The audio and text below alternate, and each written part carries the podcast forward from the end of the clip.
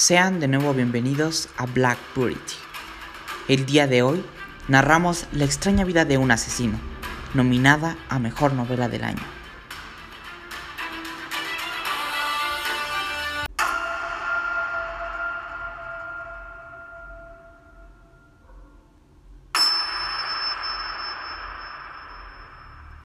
Él y Job asistieron ayer a la fiesta de Chris.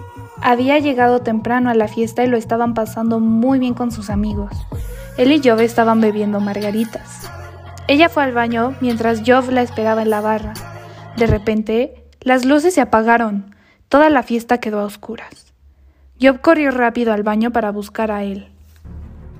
Tuve que apagar las luces por un minuto, esconder el cuerpo en la cabina de fotos y huir lo más rápido posible del lugar, pues sentía un gran peligro detrás de mí.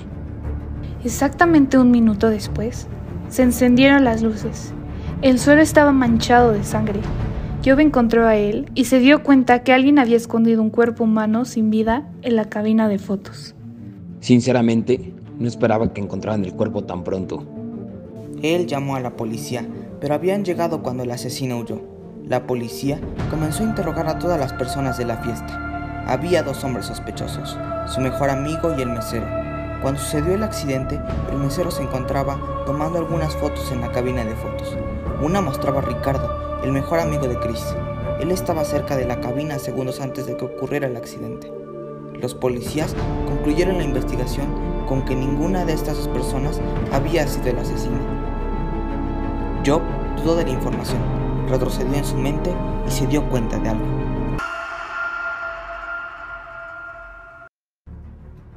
El padre de Chris no estaba en casa.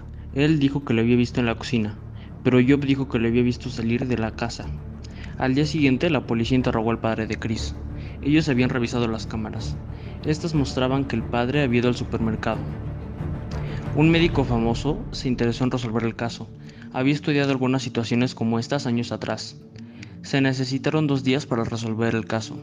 Chris tenía esquizofrenia. Todas las voces que oyó estaban en su cabeza. Chris se había suicidado con un cuchillo.